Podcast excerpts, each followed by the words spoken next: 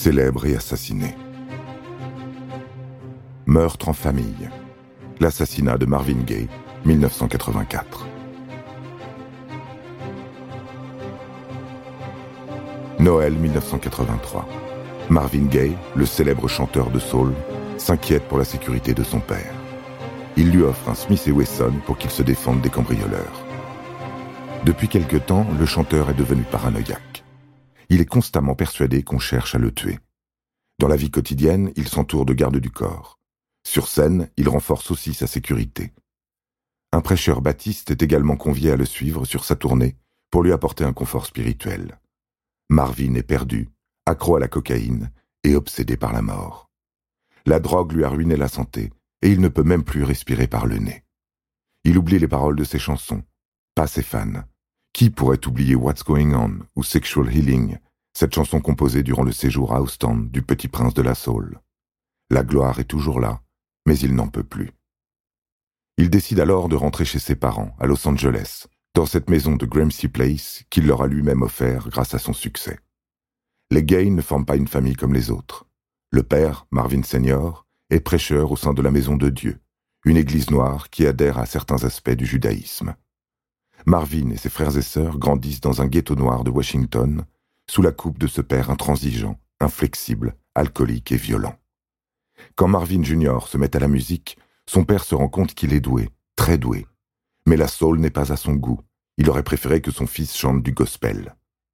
Son fils Il n'a jamais été bien sûr que ce gamin soit le sien.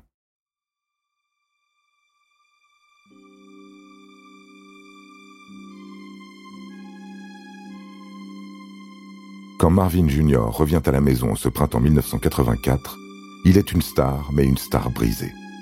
Il passe ses journées en robe de chambre, entre rails de coke et prières avec sa mère. Les disputes avec son père se multiplient, à propos de tout et de rien. Ils en viennent parfois aux mains. Le 1er avril 1984, Marvin Gaye est à la veille de ses 45 ans. Il est nerveusement épuisé, affaibli et en permanence sur les nerfs.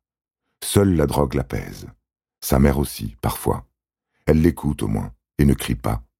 Alors qu'il discute avec elle dans sa chambre, son père ivre surgit, à la recherche d'un papier administratif. Il cherche, fouille partout, mais ne trouve rien. Il vitupère, s'en prend à sa femme. Marvin vole au secours de sa mère et ordonne à son père de quitter la pièce. Lorsque celui-ci refuse, le chanteur se met en colère et frappe le vieil homme qui bat en retraite. Pas pour longtemps. Cette dispute de plus est la dispute de trop. Il s'empare du revolver que son fils lui a offert pour Noël et retourne dans la chambre, furieux. Ce père tyrannique a juré à ses enfants que si l'un d'entre eux osait porter la main sur lui, il le tuerait. La première balle pénètre la poitrine de Marvin Gaye et perfore le poumon droit, le cœur, le diaphragme, le foie, l'estomac et le rein gauche du chanteur. Le père tire encore un coup de feu, à bout portant.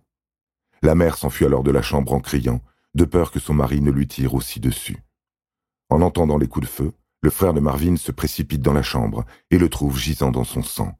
Il est transporté à l'hôpital, mais il est trop tard. Marvin Gaye Senior plaide non coupable à son procès, soutenant la thèse de l'accident. Il est condamné à six ans de prison avec sursis et cinq ans de mise à l'épreuve. Certains pensent que cet assassinat n'en était pas un, que Marvin Gaye avait offert l'arme à son père pour qu'il le tue, car il n'était pas capable de se suicider. Il l'aurait sciemment poussé au crime pour en finir avec l'alcool et la drogue, pour en finir avec la vie qu'il lui avait donnée.